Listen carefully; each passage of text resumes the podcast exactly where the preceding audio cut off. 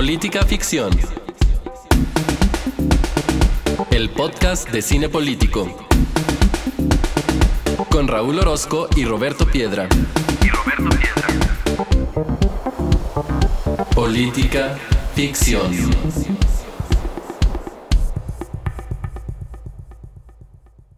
Bienvenidos al episodio número 114 de Política Ficción, el podcast en el que semana a semana vemos una película y la platicamos con ustedes en clave política. Yo soy Raúl Orozco y está aquí Roberto Piedra. ¿Qué onda, Roberto? ¿Cómo estás? Bien, otra vez. mm, últimamente, si te fijas, hemos estado como con picos y valles de emociones con las películas, porque después de lo ligerito de Hugo Sánchez y temas futboleros, otra vez pasamos a temas escabrosos, difíciles y que apachurran el corazoncito. Sí, vamos metiendo un poco ahí de todo, altas y bajas, pero bueno, como, como el cine mismo y como la vida misma, pues aquí estamos hablando de todos los temas un poco y me da mucho gusto, Piedra, que esta semana no lo vamos a hacer solo. Esta semana, solos, esta semana estamos con una invitada muy especial que te voy a dejar a ti que la presentes y que nos digas o nos recuerdes también qué es lo que estamos viendo esta semana en Política Ficción. Es, primero que nada, una fiel escucha, hay que decirlo del programa, porque siempre nos escucha y desde los martes, creo que casi siempre. Y pues es nada más y nada menos que Itzel Cocarríos. Ya habíamos dicho eh, su semblanza cuando ha venido antes, pero si ustedes se incorporan al programa, pues la vamos a volver a decir. Y si no han escuchado cuando ha estado ella antes, pues también vayan y, lo y escúchenlo. Itzel Cocarríos es licenciada en Ciencias de la Comunicación por la UNAM y maestra en Ciencias Sociales y doctora de investigación en Ciencias Sociales con mención en Ciencia Política por la Flaxo México. Ha trabajado temas de derechos humanos, democracia, seguridad y justicia desde la sociedad civil, academia, instituciones de gobierno y actualmente es investigadora en la Comisión Mexicana de Defensa y Promoción de los Derechos Humanos. Entonces, dado que vimos una película como sin señas particulares, pues Itzel está ni mandada a hacer para esta película. Así que Itzel, bienvenida. Hola, muchas gracias por estar aquí, por invitarme a estar aquí de nuevo. Y bueno, acá andamos. Sí, cabe decir que este, de Aristegui a Política Ficción, ¿eh? Aristegui, es verdad, ya no me acordaba. Sí, por ahí. Mis 15 No. minutos de fama tuve ya hace un par de semanas. ¿Y, y cómo- y te pusiste nerviosa o algo? ¿Qué sentiste? ¿Cómo te sentiste? Sí me puse nerviosa, pero ya cuando estaba en la entrevista como que sentí que todo pasó muy rápido y que tenía yo muchas cosas que decir y terminó todo así de repente. Pero pues más o menos, o sea, creo que sí se notaban mis nerviecillos por ahí, pero pues bueno, salió bien todo. No, pero le, le digo a Raúl que son las grandes ligas. Sí parece. Nosotros, nosotros estábamos muy contentos cuando te vimos por allá. Es más, fuiste tema de conversación en nuestra comida. Estábamos comiendo ese día Roberto y yo y estábamos celebrando precisamente que estuvieras ahí en esas ligas y pues nos da mucho gusto tenerte por acá nuevamente, Itzel. Que déjame te digo que Roberto te puso a prueba, ¿eh? Porque le dije, ¿ya te comunicaste con Itzel? Y me dice, no, voy a dejar que escuche el episodio porque creo que ella nos escucha los martes exactamente. Sí, yo terminé de escuchar el episodio y cuando al final dijeron, ah, sí, vamos a tener un invitado y vamos a ver sin señas particulares y no sé qué, y escuché mi nombre, dije, mmm, qué interesante, qué interesante, porque pues no había tenido noticias previas, pero afortunadamente sí escuché el episodio el martes, como debe ser. ¿Quién me avisó? ¿Quién tuvo la decencia de avisarme? Nadie. Y eso mismo, Itzel, déjame te digo que vamos a hacer con el invitado de nuestra siguiente semana, al ratito rumbo al final de este episodio, vamos a presentarlo aquí sin que él esté enterado todavía de que va a estar por estos rumbos. Ah, bueno, Una nueva práctica de la... Se nos está haciendo costumbre, entonces así Sí. los vamos a tener este, en expectativa y ya cuando escuchen el nombre va a ser, ah, caray, ¿cómo, cómo que voy yo? Exactamente, me sentí justo como ese, ese meme, bueno, ese gif de- del reportero que dice, ah, caray, soy yo, Así, escuchando mi nombre ahí, pero bueno. Un clásico. Pues bien, como ya decía Roberto, el día de hoy vamos a hablar de Sin Señas Particulares. Voy a poner un poco el contexto de esta película para que después Roberto nos guíe eh, por la conversación que quiere que tengamos el día de hoy con nuestra invitada, con Itzel Coca. Y de Sin Señas Particulares, pues hay que empezar por decir que es una película dirigida por Fernanda Valadez, protagonizada de muy buena manera por Mercedes Hernández. Esta película mexicana pues fue multinominada al Ariel y también multipremiada porque se llevó nueve premios en aquella ocasión, destacando por supuesto los de guion, fotografía, mejor actriz para la propia Mercedes eh, Hernández, mejor ópera prima y mejor película antes de los premios, Ariel también había tenido por ahí una, eh, un buen recorrido por festivales. Estuvo por ahí en Sundance, pero también en el Festival Internacional de Cine de Morelia fue muy bien recibida esta película. Ganó el premio a mejor largometraje mexicano, ganó también el premio del público y el de mejor actriz para, para Mercedes Hernández. Eh, habiendo puesto un poco en contexto lo que está alrededor de la película, ahora vayamos al centro de la película porque es una historia muy, muy dura, muy cruda y muy conmovedora a su vez sobre las desapariciones en México, pero en el contexto específico de la migración, porque lo que vemos aquí es la historia de Magdalena, que está eh, representada por Mercedes Hernández, quien es una madre que se encuentra a la búsqueda de su hijo, que se encuentra desaparecido luego de que él decide migrar a Estados Unidos por las razones por las que muchas personas van a este país, que es pues encontrar eh, mejores oportunidades laborales y económicas. Eh, esta película es importante porque vemos de frente el tema de las desapariciones a través de los ojos de una mujer que vive en un contexto rural, que vive también en un contexto difícil de, pobreza y que se ve obligada a enfrentar no solo la angustia de haber perdido en algún sentido a su hijo, sino a enfrentarse a las autoridades, a la burocracia, al propio narco. E, e, entonces esto pone a prueba al personaje de, de Mercedes Heredia y esta es una película inquietante es una película mm, realista, creo que algunos considerarán en que en momentos parece ser hasta, eh, parece tener tintes documentales y es muy reveladora de uno de los grandes problemas que padece México y uno de los problemas que, como ya hemos dicho en este programa en política ficción, empieza a tener muchas salidas en el cine. Entonces, este Sin Señas Particulares es una de esas salidas y es una muy importante Em, algunas de las situaciones por las que destaca esta película, además de tener estos tintes documentales que ya mencionaba, la directora se las ingenia también para un poco en el formato de una road movie, eh, presentarnos un tema como es el de las desapariciones, pero destaca también por una decisión que me parece tanto de tintes políticos como de tintes artísticos, y es el crew de la película. Eh, el, equipo es prácticamente un equipo formado por mujeres en la gran mayoría de los puestos y sobre todo en los puestos importantes. Tenemos, por supuesto, a Fernanda Valadez en la, en la dirección, pero también a ella junto con eh, Astrid eh, en, en, la, perdón, en el guion. Tenemos a Claudia Becerril en fotografía, tenemos en música a Clarice Jensen y en edición a Susan Corda. Entonces, esto eh, dicen sobre todo este, quienes han venido reconociendo los valores de esta película que la hace distinta a las demás. El ser una historia protagonizada por una mujer, pero sobre todo que tras bambalinas estuvieron mujeres trabajando, le dan una esencia a la película que pues no hubiera tenido de otra manera. Eso es, eso y más, por supuesto, es enseñas particulares. Eh, yo dejo los controles de esta emisión con Roberto para que nos guíe por la conversación, en la conversación del día de hoy con Itzel Coca Ríos. Roberto. Ya, ya te estás mal acostumbrando a saltarte la parte en la que decimos si nos gustó o no nos gustó. Ah, pues empecemos por decir eso, pero ¿qué te parece si entonces aventamos al ruedo Itzel que nos cuente si le gusta o no sin señas particulares?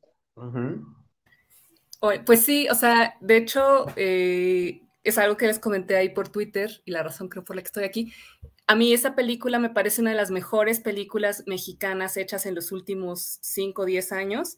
Em, cuando yo la vi por primera vez en 2020, la vi de hecho justamente porque en ese momento, por la pandemia, el Festival Internacional de Cine de Morelia dio algunos visionados virtuales de esta película y yo la vi ahí y me impresionó mucho. Ya había oído algunas cosas de ella, pero verla incluso fuera de la sala de cine, creo que en la sala de cine hubiera sido todavía un espectáculo mayor, pero creo que tiene muchos, muchas virtudes, no solo en la historia, que es algo que, bueno, por lo que yo me dedico, lo que he investigado, eh, me, interpeló mucho, como esta, eh, esta eh, la manera en la que trata las problemáticas relativas a derechos humanos y a la desaparición, pero creo que más allá de eso, tiene un montón de valores técnicos, artísticos y de la narrativa, de la manera en la que nos lleva por la historia.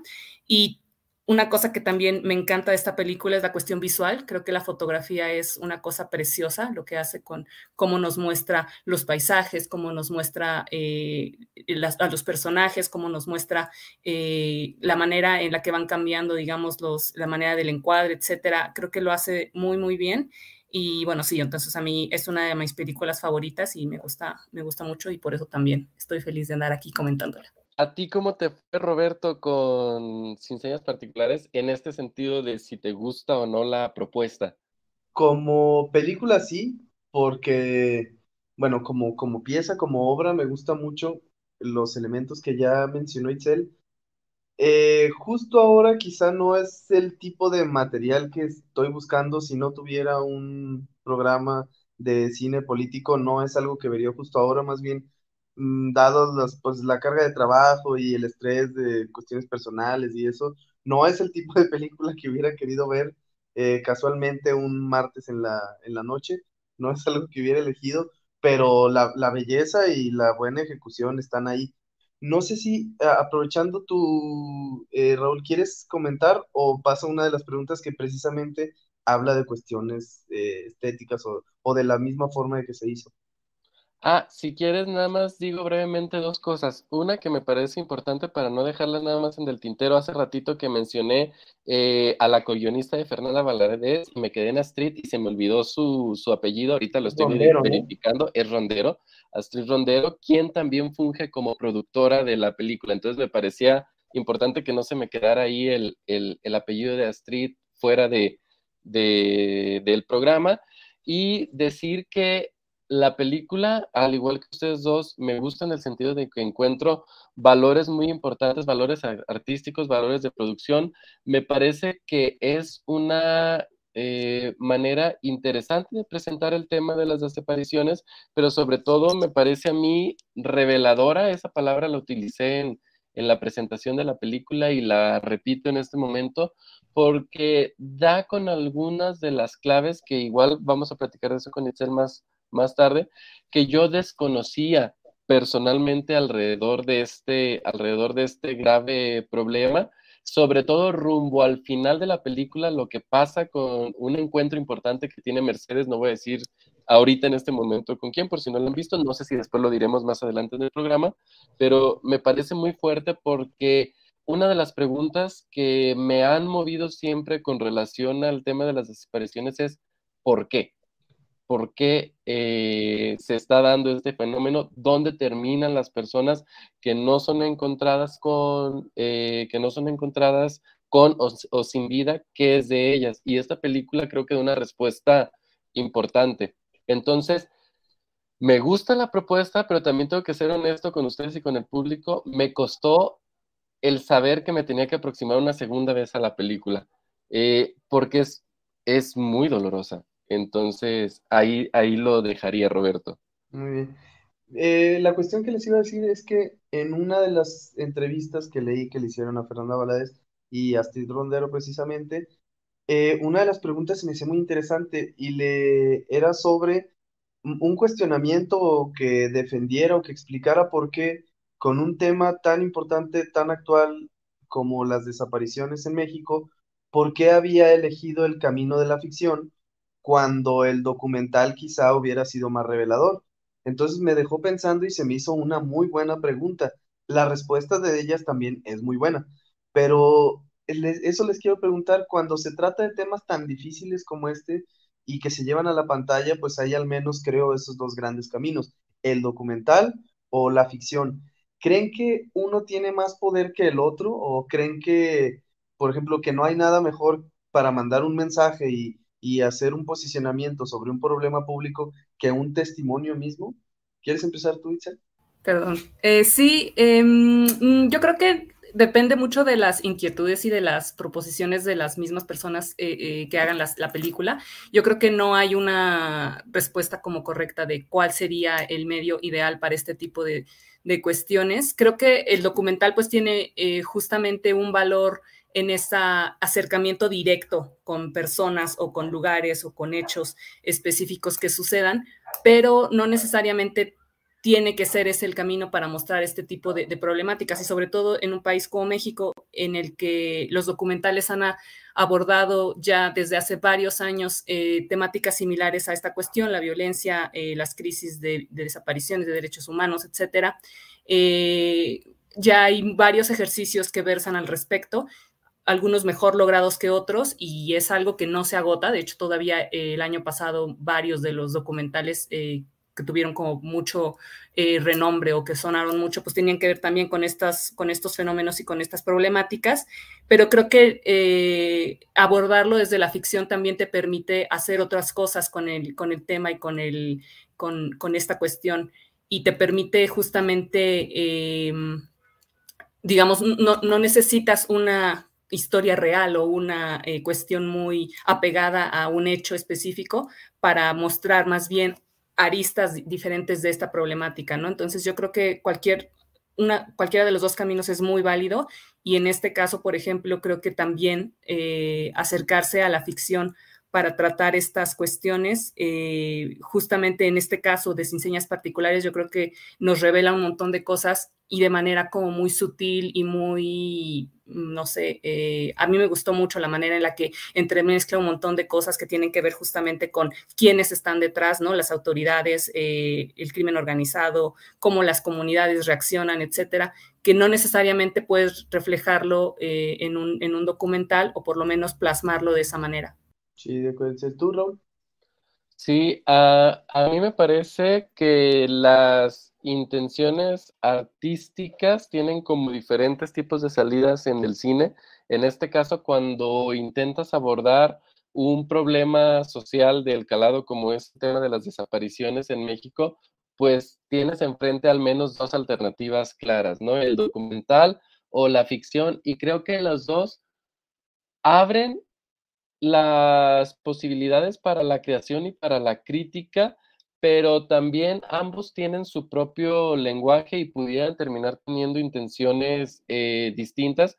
Eh, quizás algunas cosas las puedes potenciar de mejor manera en el documental y otras en la ficción, pero al final me parece que la decisión que tome un artista detrás de la cámara con relación a esto tiene que ver también un poco con, uno, lo que quiere decir Dos, sus propias, ah, em, eh, sus propias habilidades como cineasta, porque también, por ejemplo, recuerdo alguna, en alguna entrevista que alguien le hizo a Scott Derrickson en alguna ocasión, este director de películas mayoritariamente de, de horror, que si es que yo hago horror porque soy bueno haciéndolo. Entonces me parece que incluso esa es una, esa es una salida válida, pero en este sentido, ah, y otro ejemplo que quisiera dar, están como ahorita estamos muy acostumbrados, en, eh, mejor dicho, a últimas fechas hemos visto propuestas de biopics musicales, varias, y luego viene una propuesta como la de Moonish Daydream de David Bowie,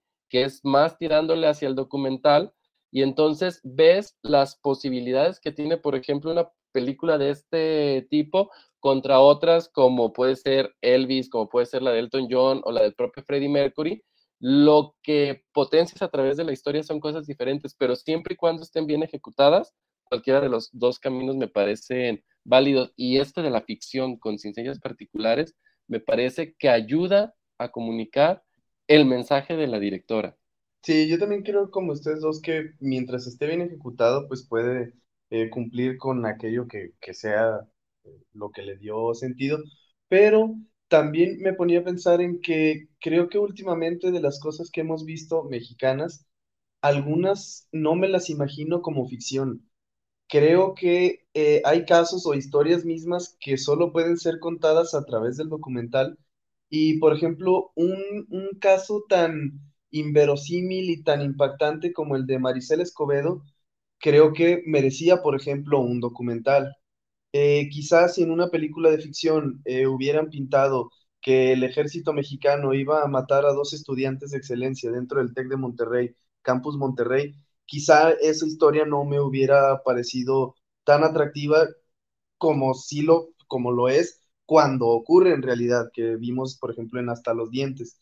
Eh, otras películas, por ejemplo, como Noche de Fuego de Tatiana Hueso, pues creo que en la ficción se manejan muy bien y quizás si hubiera sido basada en un documental, pues no, no hubiera pasado nada tampoco, pero creo que también es eso, creo que ayuda la, la historia. Eh, ya pasando un poco más al tema, la mayor parte de la película se desarrolla en lugares abiertos, entre pueblos y pueblos, en campo, monte, caminos rurales, etcétera. Y eso, como decía Itzel, pues es, es parte de la belleza de la fotografía, estos espacios abiertos, me parece. Eh, a pesar de que aparentemente no hay nada que temer en estos, en estos espacios, pues están en completa soledad, parecen muy tranquilos, no hay ruido. Eh, quienes vivimos en este país sabemos que es donde más se puede sentir uno desprotegido. Por ejemplo, las carreteras desde hace varios años son motivo de nerviosismo automático cuando tenemos que usarlas, ¿no? Mm, antes de salir de la ciudad, uno teclea en Google carretera Guadalajara Lagos de Moreno, carretera Monterrey Reynosa, carretera Durango Zacatecas, a ver qué tan caliente ha estado, entre comillas, en, en los últimos meses según las noticias. Y lo que se encuentra uno cuando busca ese tipo de cosas incluso son notas de entrevistas a gobernadores, presidentes municipales, autoridades, en las que el mensaje de plano es a veces, ahorita traten de no pasar por ahí o ahorita no vayan. Entonces, este lugar es tan caótico y tan surrealista a la vez que nuestras autoridades prefieren a veces por nuestro bien decirnos cosas, eh, decirnos no hagas la cosa en vista de que no pueden garantizar que podamos hacer la cosa con normalidad. Entonces, quiero preguntarles cómo ven este, este panorama de traslado, carretera, eh, espacios abiertos.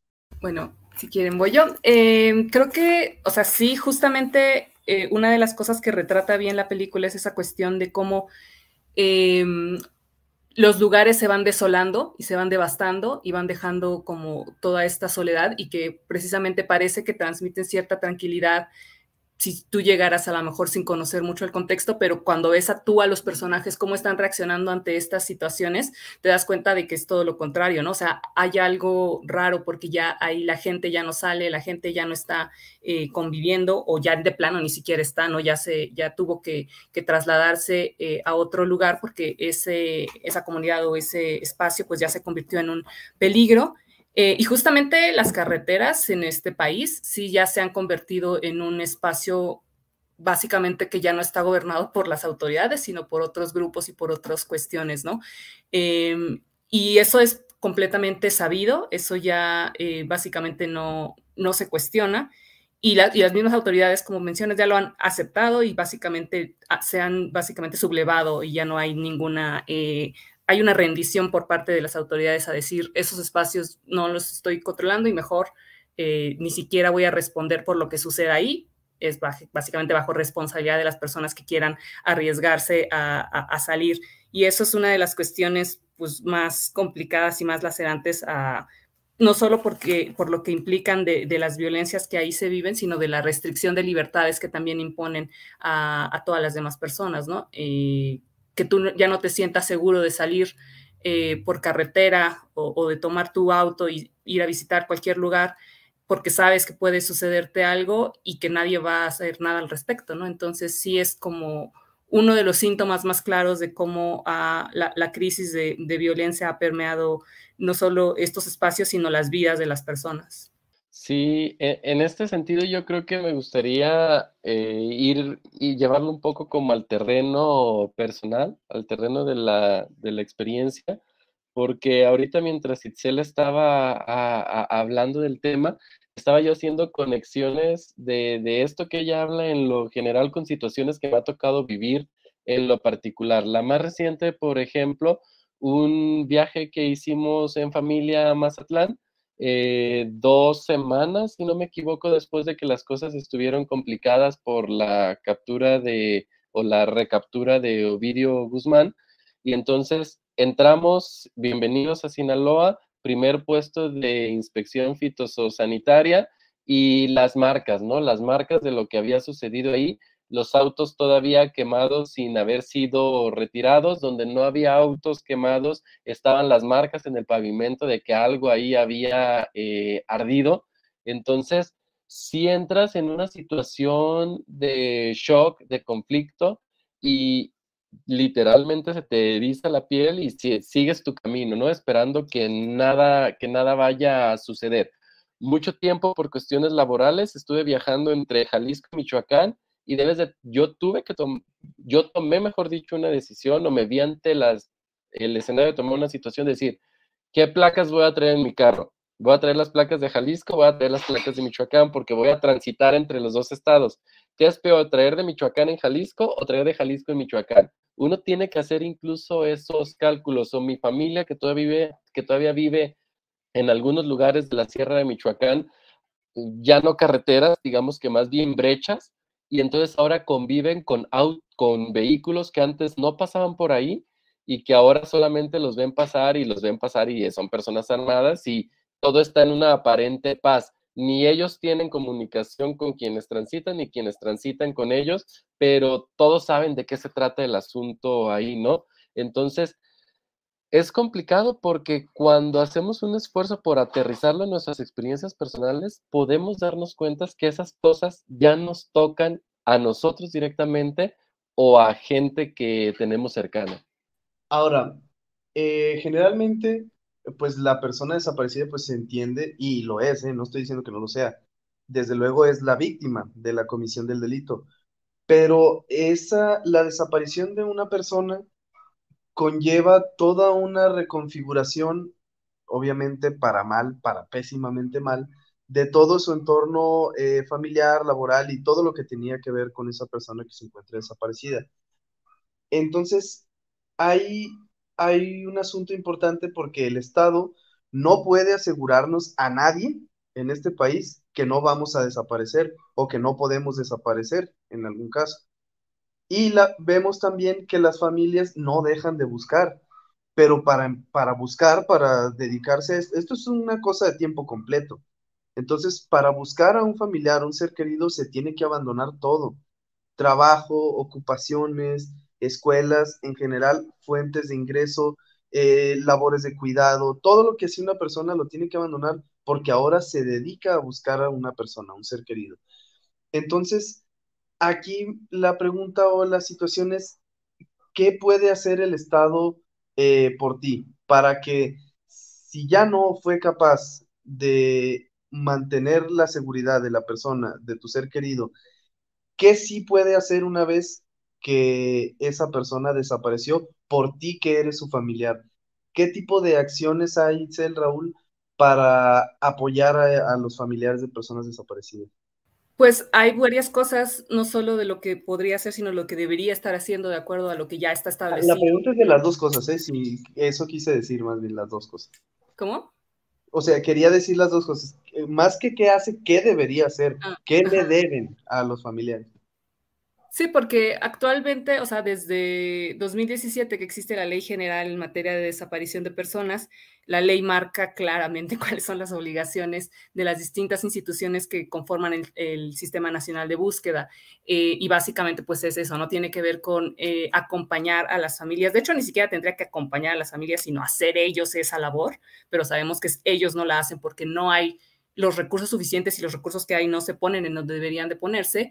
Em, pero bueno, actualmente, para, cómo está la, legislación, pues hay dos vías justamente que tienen que ver, una por un lado, la búsqueda de la persona desaparecida, que es, o sea, encontrar a la persona donde esté, sea algo que sea que le haya pasado, las autoridades tienen que resolver esa cuestión, dónde está, si está con vida, si no está con vida, identificarlo, que es una de las cosas pendientes que tienen actualmente las autoridades.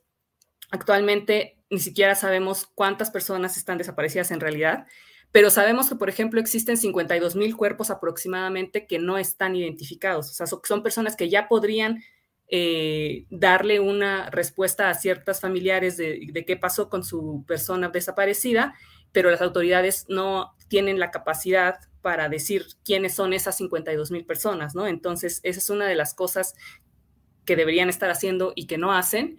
Eh, y por el otro lado, eh, además de la búsqueda de la persona, pues tiene que ver la investigación del delito o los delitos que se hayan podido cometer para que esa persona haya desaparecido.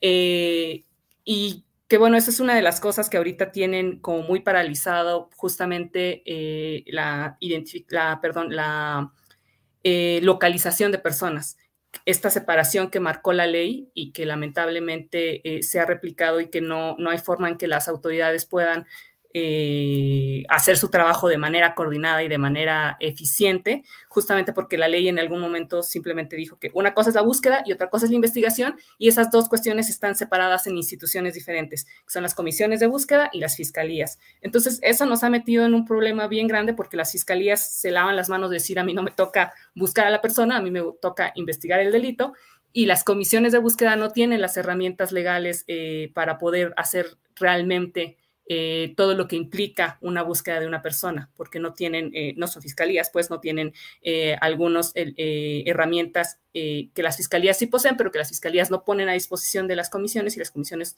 pues también son instituciones todavía muy, muy débiles, la mayoría de las entidades del país son muy pocas las personas que están a cargo de las comisiones de búsqueda, o sea, las, estas comisiones tienen 10, 15, 20 personas, si bien nos va, para buscar a miles y bueno, ese es uno de los problemas, mientras que las fiscalías, además de personas desaparecidas, están buscando un montón de cosas y se les acumulan también estos miles de expedientes. Entonces, ahorita estamos en un embudo institucional bien complicado en el que lamentablemente no, pues es, es, es, cada vez más complicado entre más y más y más personas se están acumulando en estos expedientes y en estas búsquedas eh, y no se ve para dónde la, las autoridades puedan eficientar su trabajo.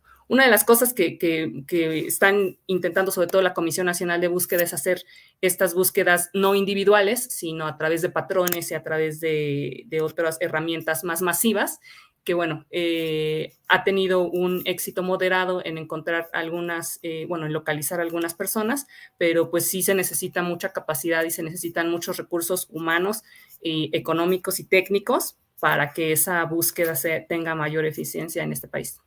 Híjole, qué, qué, qué cosa tan difícil. Eh, lo que acaba de decir Itzel, este, me parece que está obviamente sustentado en su experiencia, en sus, en sus investigaciones, en su conocimiento. Entonces, creo que no hay, no hay mucha cosa que yo pudiera decir ahí, pero lo que sí quiero decir es más bien una preocupación que tengo, externa una preocupación que tengo con relación a cosas que el Estado hace al respecto y que me parecen, como ya lo dije, alarmante, porque en esta danza de, números y en este afán de todo el mundo querer probar o dar muestra de que ha habido resultados, de repente caemos en experiencias muy eh, irresponsables y tristes como las que acabamos de presenciar en este estado en Jalisco. Por ahí hay quien le ha dado seguimiento al tema y dice, oigan, es que al parecer estamos literalmente borrando desaparecidos de nuestros expedientes solamente para brindar una cara diferente, para eh, demostrar que estamos dando resultados. También esto que sabemos con relación a la cuenta de los homicidios y entonces estamos eh, tirando campana, echando campanas al vuelo porque en algunas entidades federativas del país los homicidios han ido disminuyendo, pero lo que tenemos es un montón de personas desaparecidas que como no hay esfuerzos quizás eh, o importantes o bien articulados para encontrarlos, pues no están entrando a la cuenta de, homicidios. Entonces, e, e, ese manejo que hacen las autoridades de las cifras me parece lamentable porque de un plumazo estamos invisibilizando tragedias personales y familiares en cada una de las entidades federativas de este país. Sí, y es que, mire, lo que pensaba incluso desde cuando vimos eh, la, película ante antepasada, fue cuando vimos este tema también, sí, ¿verdad? Eh, desde ese momento, lo que pensaba era en esta espiral en la que la vida de las personas, pues junto, obviamente después de la desaparición de un familiar, pues se va al traste por completo. Es decir, primero la parte del dolor, por supuesto, que eh, es irreparable. Creo que no puedo pensar o nada me da más miedo en esta vida que la desaparición de un ser querido.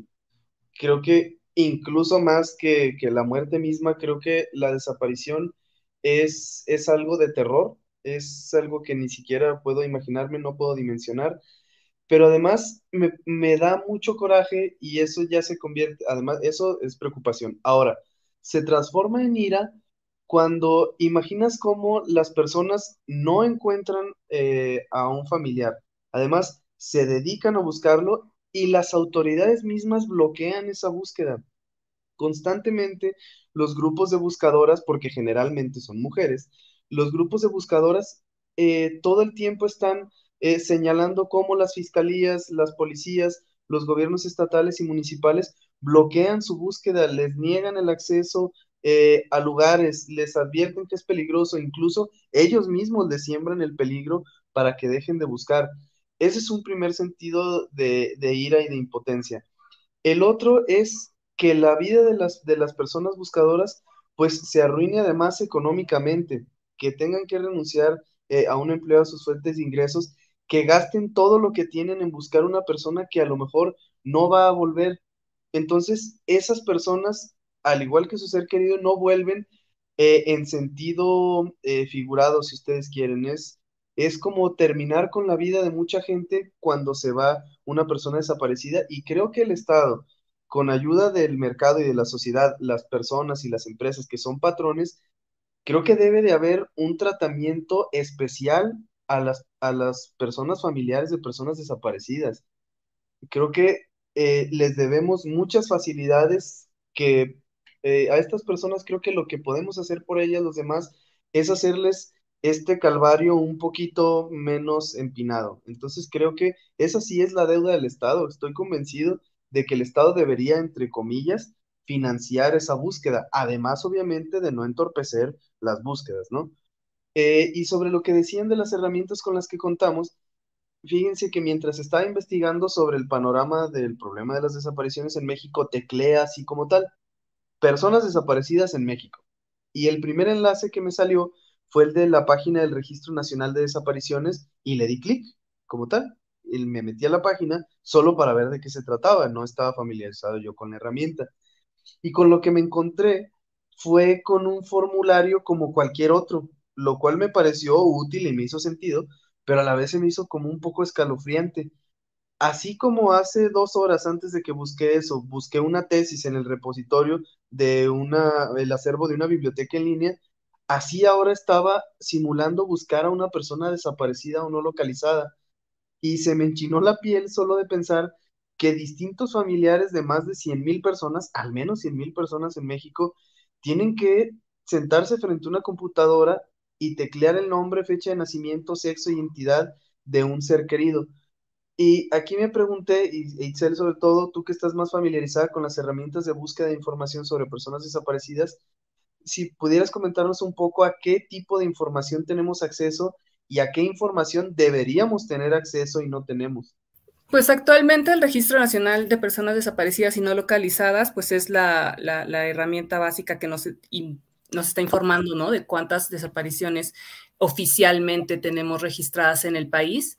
Em, es una herramienta eh, muy importante y que se está actualizando constantemente, o sea, se, actualiza básicamente en tiempo real. Cuando una persona eh, reporta una persona desaparecida, no tarda mucho, unos cuantos minutos en reflejarse en ese, en ese registro y cuando las autoridades reportan una localización, también en tiempo real lo pueden ir este, plasmando ahí en el registro y estos datos pues se van actualizando de manera constante. Eso es una ventaja, pero también es una desventaja porque la, la o sea, cada minuto que tú consultes este, este registro te puede dar datos eh, diferentes, te puede dar datos dispares. Em, el problema con, este registro es que es todavía es este, muy general, digamos, y no te permite justamente hacer la desagregación por, por cuestiones específicas para tu poder. Una de las cosas que dicen las personas eh, familiares de, personas que buscan es que no están seguros, no hay forma de saber si la persona que ellos están buscando y que ellos ya reportaron y que ellos ya eh, pusieron en diferentes denuncias o lo que sea, saber si de verdad eh, está en ese registro, porque todo lo que te da ese registro son agregados eh, generales. te puede dar por edades, te puede dar por entidades o por municipios incluso, por fechas, pero con los miles y miles ahorita que tenemos eh, de, personas desaparecidas, pues tú para ubicar a una persona en específico, en este, en este registro no tienes tú acceso, por ejemplo, a verificar señas particulares. Eh, que te podrían dar una pista en, especial de si la persona en específica que tú eh, estás buscando y que reportaste a las autoridades y que las autoridades deberían también estar buscando, eh, no hay forma de verificar que esa persona está en ese registro. Y esto porque la, la Comisión Nacional de Búsqueda se ha negado eh, de hecho, ya ha habido varios juicios de amparo que han hecho diferentes organizaciones y familiares de personas de búsqueda de que esa base de datos debería ser realmente eh, abierta. La, la, CNB lo que dice es que eh, por cuestión de protección de datos personales no pueden abrir más datos, pero pues las personas que están buscando dicen, si en esos datos personales no puedes buscar, entonces, ¿Cuál es el chiste de, tener ahí tú plasmado cifras? Porque esos son ahí nada más cifras, no son personas. Y, justamente las personas que están buscando a sus familiares, pues lo que quieren es eso. Y por ejemplo, eso es algo que hace muy bien el, eh, esta película de ruido, ¿no? Que al final te pone sus fotos y te pone sus nombres, porque esa es la forma, o sea, los, familiares quieren que sus, eh, eh, las personas que ellos están buscando se vean, que, que, las personas sepan quiénes son esas personas que están, que están buscando. Eh, y lo que hace eh, este registro nacional, pues es invisibilizar a las personas, simplemente es un agregado de, cifras eh, y pues eso no, no te ofrece como mayor especificidad de quiénes son esas personas que están detrás de, del registro. Sí, y es que en realidad nadie estamos, y afortunadamente, nadie estamos preparados para buscar a una persona desaparecida. Y creo que eso es algo que retrata muy bien Sin Señas Particulares este camino de, encontrar la manera y, hacerte de información propia e ir y venir. Pero eso comentábamos eh, Raúl y yo más temprano en este día, que una de las, una o varias de las escenas más, más difíciles, más crudas de la película son precisamente cuando se trata de, de herramientas o de métodos de búsqueda. Esta, este método técnica, no sé cómo se llame, de mostrarle a la persona que está buscando una serie de objetos que recuperaron, que lograron recuperar, y vemos un guarachito de una niña, eh, una maleta, que es eh, lo que importa en esta película y tal, y eso es algo muy difícil, y luego también lo que me parece aún peor, porque además en Jalisco se vivió un episodio de eso y que fue un escándalo mayúsculo, eh, esta cuestión de los trailers o de, de las cajas eh, frías o a veces ni siquiera cajas frías, un tráiler como tal arrumbado, en el cual hay un montón de cuerpos apilados y este calvario de ir a que te abran bolsas putrefactas e ir a tratar de reconocer a, a un familiar. Y lo que yo me preguntaba ahí es, bueno, no soy experto en esto, pero hay momentos de la película que tú dices, estoy seguro, no sé cómo se busquen personas, pero estoy seguro que así no debe de ser. Creo que esta, esa definitivamente no es la manera, Raúl. Sí, porque eh, aunado al tema de, de las desapariciones, otra crisis que tiene este país, pues es una crisis forense, ¿no? Ya es una crisis de cómo gestionar este pues así por crudo que se escuche cómo gestionar los cuerpos y cómo hacerlo de una manera digna, porque evidentemente tenerlos en un tráiler porque ya este, no tienes la manera de hacerlo como debería de ser, pues te habla del nivel, te habla de cómo está rebasado el Estado en esta materia. Porque también quisiera sumar eh, a lo que nos pudiera decir Itzel sobre esto, una duda que siempre he tenido y que se me volvió a despertar ahora que, leí un tuit hace un par de días al respecto y, no quisiera dejar pasar la, ocasión de que Itzel está aquí, pero por ejemplo, veía que en Jalisco aproximadamente desaparecen en promedio 15 personas al día, de las cuales eventualmente 7 son encontradas y la mitad de ellas más o menos, o sea, la mitad de ellas en promedio con vida y la otra mitad sin vida. ¿Y qué pasa con aquellos siete que aún no aparecen? Es decir, ¿dónde se encuentran nuestros desaparecidos? Porque la película Sin Señas Particulares nos arroja una pista de qué pudiera estar pasando con estas personas. Y decíamos desde que vimos ruido hace algunas semanas que incluso las razones por las que desaparecen hombres y mujeres pudieran ser eh, distintas. Sí, eh, creo que justamente a mí me gusta mucho eh, esta película, justamente en buena parte por ese final, de qué nos dice de qué sucede con las personas desaparecidas y por qué desaparecen. Y el fenómeno de la desaparición en México no puede entenderse si no lo contextualizamos en el, eh, la crisis de violencia que tenemos desde hace ya más de 15 años y la crisis de violaciones a derechos humanos. Eh, porque, eh, o sea, son cuestiones que van siempre de la mano y que hay un entrecruce entre estas diferentes expresiones de violencia y también eh, que tiene que ver con la manera en la que las autoridades y los grupos criminales están coludidos, ¿no? Porque sabemos que esa es una de las cuestiones que, muchas veces está detrás y que dificultan mucho más todavía eh, el buscar a las personas desaparecidas porque las personas no tienen confianza en las autoridades, porque saben que muchas veces están detrás de, de estas cuestiones eh, directamente o por lo menos protegiendo en algunas ocasiones a, quienes están eh, en los hechos haciendo este tipo de, bueno, perpetuando este tipo de crímenes. Eh, entonces creo que, o sea, justamente el fenómeno de la desaparición es súper complicado porque lo único que, o sea, se basa en las incertidumbres de dónde está, qué pasó, y esas son cuestiones que no, no, tienen eh, respuesta por parte de los familiares y que las autoridades le echan muy poquitas ganas para, resolver, pero además eh, hay una gran variedad de cuestiones eh, que pueden estar justamente detrás de las desapariciones.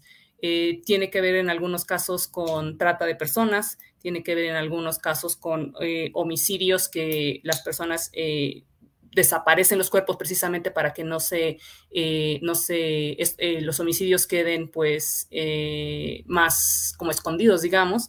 tiene que ver también con otros fenómenos de violencia social en el que algunas personas deciden irse de sus casas o irse de sus comunidades para buscar otro tipo de, de vida porque ya no encuentran como las, las herramientas o las soluciones para desarrollarse en donde estaban. Eh, y bueno, hay un montón, un montón de, posibilidades de lo que sucede con, las personas, ¿no? Eh, sabemos que un porcentaje importante de las personas que están desaparecidas están con vida, pero otro porcentaje también, pues son personas que ya están sin vida y justamente están, pueden estar en distintos lados. Eh, en este país oficialmente se han reconocido más de 4.800 fosas clandestinas, en donde eh, sobre todo grupos criminales pueden ir a, deshacerse, digamos, de, un cuerpo, pero también están las fosas comunes en donde también hay un montón de gente que no está identificada, ¿no? O sea, que simplemente por distintos vericuetos institucionales, una persona eh, que por eh, sus diferentes razones, sus señas particulares, sus documentos, el lugar donde fue encontrada, etcétera, hay indicios de quiénes podrían ser, pero las autoridades, o sea, hay, hay, como muy poca coordinación entre las autoridades como para devolverle la identidad a muchas de estas personas, ¿no? Entonces, sí es un fenómeno muy complejo que tiene muchas caras y que tiene muchas aristas y que también puede particularizarse mucho dependiendo de dónde ocurren y a quién le ocurren, ¿no? No es lo mismo la desaparición de un hombre en un, eh, en un estado del norte, por ejemplo, que, desaparece en edad productiva, digamos, que la desaparición de una mujer que puede ser eh, menor de 18 años, que puede ser niña o adolescente, eh, en, no sé, en una entidad del sur del país. Hay muchas, eh, o sea, las particularidades de este tipo de fenómenos, pues, se reflejan en estas, en, la identidad de quiénes son las personas desaparecidas. Sí. ¿Y vas a contestar algo, Raúl, sobre lo que te contestaron a su vez? No, no, este, me, me, me, parece que me queda claro el panorama y esta pregunta que yo creo que todos nos hacemos, ¿no? ¿Dónde están? ¿Qué está haciendo de ellos? Sí, y es que eso que, esta última parte, o sea, evidentemente todo fue muy interesante, pero esta última parte me parece aún más interesante de la intervención de Itzel, porque esa es en parte, quizá de ahí viene el terror que le tengo a este problema, porque me parece que todos los delitos eh, nos dan un poco de mm, refugio o de falsa seguridad si reunimos o no reunimos ciertos requisitos, ¿no? Uno no se siente preocupado porque lo secuestren porque no tiene lana, ¿no? Como que esa, esa es la, la sensación de seguridad. Eh, trata de personas, dices, bueno, pues soy hombre y quizá me puede pasar menos y tal, ¿no? Eh, al asalto, pues mientras no esté en ciertas horas, en ciertos lugares de la ciudad, quizá me puedo salvar. Eh, ese tipo de, homicidio, por ejemplo, no le tengo miedo al homicidio mientras no tenga enemigos poderosos con reputaciones dudosas y violentos, pues como que hay delitos a los que no les tenemos cierto miedo, pero la desaparición de personas ha demostrado que le puede pasar a cualquiera, que no hay edad, no hay sexo, e, evidentemente sí hay tendencias, a eso me refiero, eso no lo niego. Lo que me parece es que mm, la desaparición es, es, es latente y siempre está al acecho, no importa de dónde seas, a dónde vayas, de qué estrato social, y eso también creo que la única parte positiva de eso es, o no positiva, sino que nos debe de abrir los ojos, es que debemos de tumbar también los mitos que hay en torno a las desapariciones. No solo desaparece el que andaba en malos pasos, es que es que se juntaba con puede desaparecer cualquier persona, literalmente cualquiera. O sea, creo que eso también es, algo eh, que nos al, inicio del sexenio de Felipe Calderón, cuando empezó esta crisis de, desapariciones, porque hay que decir lo que empezó justamente, o sea, ya teníamos algunos eh, casos eh, menores antes de, 2006, pero a partir de 2007 que se puso al ejército en las calles, la crisis de desaparición verdaderamente estalló.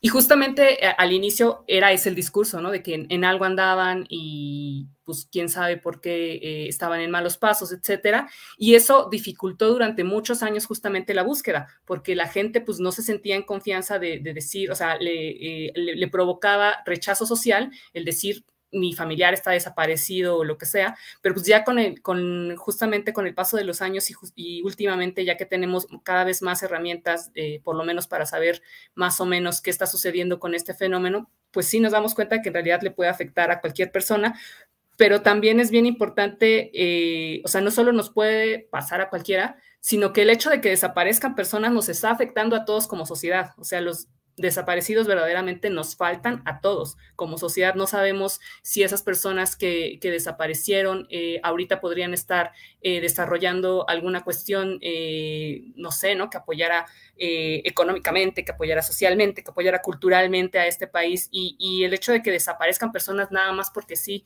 y que no sepamos qué pasa con ellas, pues nos mete en, un, verdadero hoyo en el que no, no, no, no, hay para dónde voltear, ¿no? Sí, y Raúl, no sé cómo ves tú esto, además de esta visión que, en la que no había pensado yo, esta visión que plantea Itzel de que esa persona podría estar haciendo una actividad productiva, productiva no solo en el sentido utilitarista, eh, puramente económico, sino en productividad de otro tipo. Pero además, Raúl, ¿tú cómo crees que trastoca eh, el Estado y la idea misma de configurarnos en una sociedad el hecho de que haya una crisis de este tipo y que en un estado haya más de 15 mil personas desaparecidas y pensar que esas personas podrían llenar nuestro estadio de béisbol y que 15, y la cifra que dijiste tú, 15 personas al día. ¿Cómo crees que eso deja un estado y la idea misma de que supuestamente construimos un leviatán que debería de evitar esto?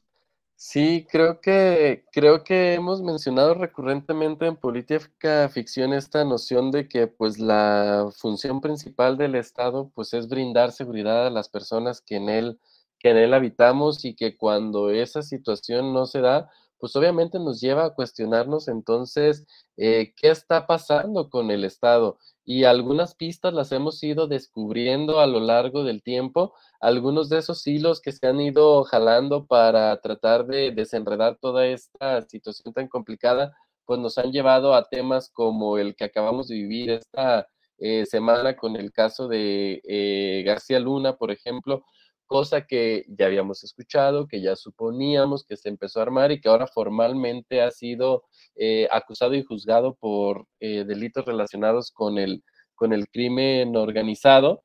y, así de complejo está porque no podemos entender esta rendición del Estado, si lo quieren llamar así, sin la parte de las voluntades que se han ido tocando al interior del propio Estado para convertirse el Estado en cómplice de lo mismo o en víctima también, como ya lo hemos dicho en otras eh, ocasiones. Cuando nos ponemos a pensar en estos datos, dices, caray, 15 personas al día, eh, eh, hablando de Jalisco, y cada entidad tiene sus propias cifras, pero 15 personas al día que están desapareciendo, y cuando caminas por las calles de Guadalajara, que es la ciudad donde vivimos tanto Roberto como yo, es cada vez más común encontrarte postes, postes, paredes, puestos de periódico, llenos de fotografías de personas que ya no están con nosotros. Y hay, una hay un montón de tragedias personales ahí y hay también una gran tragedia eh, social.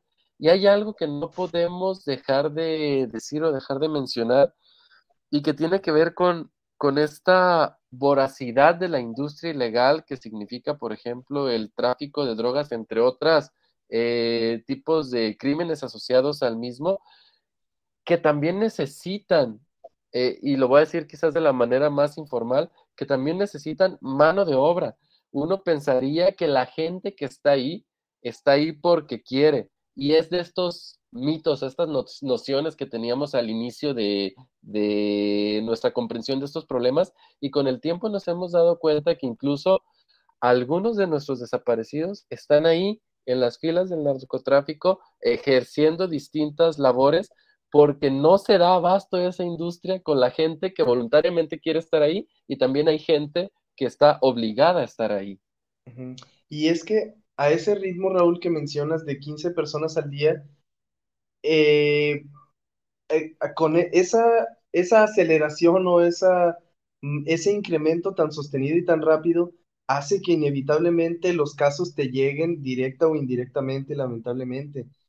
Mm, me escandaliza la normalidad con la que me veo en la necesidad de compartir eh, la ficha de búsqueda de personas. Así como reposteo, retuiteo, pongo en la historia de Instagram, de alguien que busca donadores de sangre para un enfermo y le contestas, ojalá que se recupere pronto, cada vez es más común repostear o retuitear una ficha de búsqueda de alguien que dice, es mi prima. En el equipo de fútbol de los domingos es, es amiga de nosotros. Una compañera de trabajo es mi sobrina. Entonces, e, es, es tan grande el problema que ya no queda ajeno, ya no pasa allá afuera, ya es común y eso es pues para escandalizarse tremendamente. Pero eh, no sé si alguien tenga algo que decir antes, pero yo sabía, Raúl, que no te iba a prometer un episodio de 45 minutos, por eso no te lo prometí, yo no me comprometí a nada. Tú sabes que cuando digo va de 45, va de 45, pero este no iba a ser el caso y por eso no te dije que yo contento de que no sea en ocasiones como estas donde tenemos precisamente eh, invitados e invitadas, feliz de que, feliz de que no. Entonces, si tenía que extenderse, que se extienda. Digo, también no queremos abusar del tiempo de Itzel porque ustedes no lo saben, pero en el momento en el que estamos grabando son las 10.05 de la noche. Que generalmente estar ahí ya estoy dormido. Es más, no puedo engañar a las dos personas que me acompañan el día de hoy, pero pues yo estoy en pijama y lo que ven atrás de mí es la cabecera. A esta hora yo ya estaría completamente dormido, pero estoy, mm, fue un placer como siempre que estuvieras aquí, Itzel. No, pues muchas gracias de nuevo por invitarme y sobre todo por este tema. Creo que es muy importante eh, hablar de él, discutirlo, verlo y familiarizarnos con él. Eh, y bueno, nada, un honor siempre estar aquí y ojalá me sigan invitando, aunque tenga que hacer berrinche en Twitter para que me inviten. no, de ninguna manera. Oye, ¿y ahora quién vamos a hacer el berrinche, pues, Raúl? ¿Quién va a hacer berrinche la próxima semana?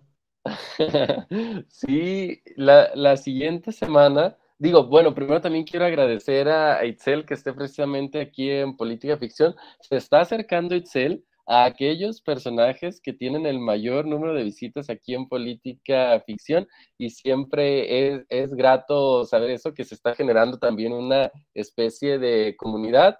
Entonces, gracias Itzel por estar aquí y digo, siempre lo hacemos con nuestros invitados, pero yo creo que además este tema eh, te viene súper bien. Entonces, y como te viene bien a ti, nos viene bien a nosotros aprender del mismo. Y la siguiente semana, aprovechando que ya eh, Roberto me pidió que les dijera quién va a estar aquí y qué vamos a ver, va a estar también aquí otro conocido de ustedes, otro conocido de política ficción, otro que creo que ya va a ir por su cuarto episodio y él es Manuel Arión Jiménez. Con él vamos a hablar de Robocop. ¿Dónde pueden ver esta película? Honestamente no lo sé, pero creo que en nuestro imaginario está Robocop, creo que la vimos quizás las suficientes veces en Canal 5, algunos acompañados de sus papás, otros solos, pero Robocop es lo que vamos a ver. Sí ¿Eh? está, el otro día yo me la encontré en un catálogo. Mm, ay Dios, no me acuerdo en, cuál- en qué catálogo, pero de los Lo ordinarios. acabo ¿no? de googlear y está en Prime. Ah, Prime, perfecto. Sí, justo. Y el otro día tienes, yo lo vi.